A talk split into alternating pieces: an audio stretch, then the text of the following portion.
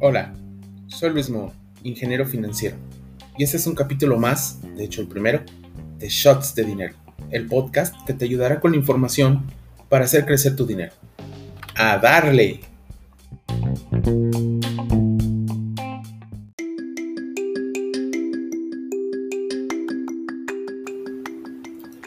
Hoy les quiero hablar del ahorro. Sí, el ahorro. Ese propósito al que muchos le dedicamos una ovita el 31 de diciembre, pero que para el 1 de enero se nos olvida. Les voy a platicar de una sencilla técnica para generar un ahorro y un presupuesto llamada 50-30-20. El ahorro es necesario, útil y liberador. Pero ¿cómo podemos hacer que sea sencillo?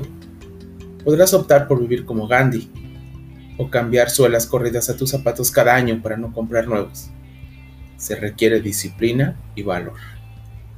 Te voy a platicar de una técnica que hace muy sencillo el poder ahorrar. Pero primero contéstate esta pregunta. ¿Para qué quiero ahorrar? Encuentra un motivo.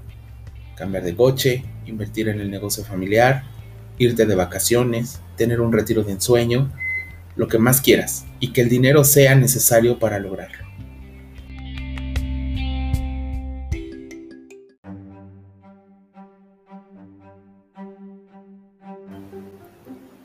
Elizabeth Warren, senadora de Estados Unidos, escribió un libro llamado All Your Worth, The Ultimate Lifetime Money Plan.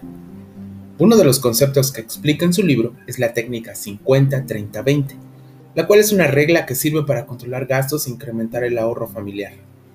Antes de comenzar te sugiero que consigas papel y lápiz. Sí, lápiz. Que te sacudas la flojera y comiences a trabajar en serio en un presupuesto. Va el resumen. 50 30 20.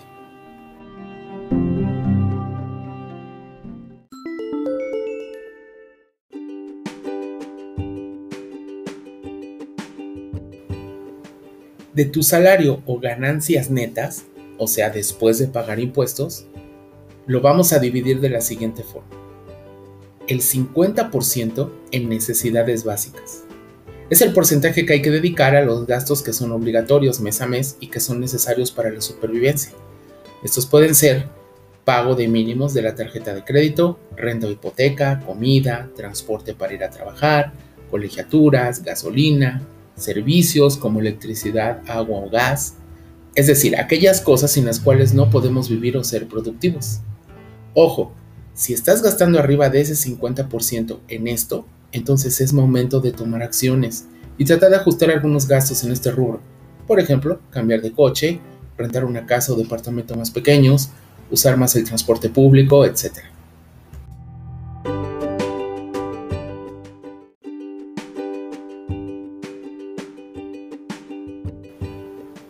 El siguiente 30% lo vamos a distribuir en gustos que son gastos que no son necesarios para la supervivencia, pero hacen nuestra vida más cómoda.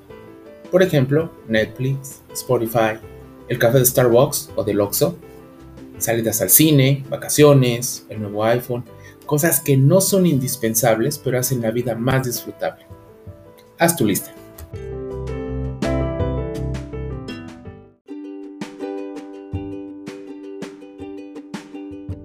El 20% restante lo vamos a utilizar para ahorro, inversión y pago de deudas.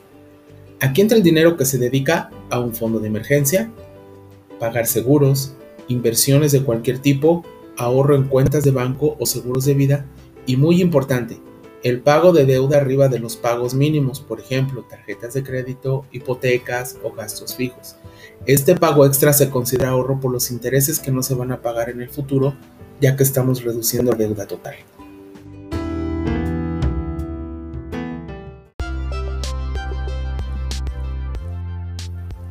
Por último, espero que usando el papel y lápiz puedas hacer una lista y distribuir todos tus gastos en este 50-30-20.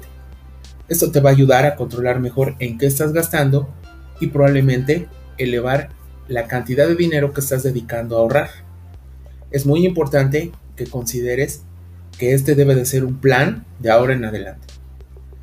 Sin más me despido y espero que nos escuchemos en el próximo episodio. ¡Ánimo!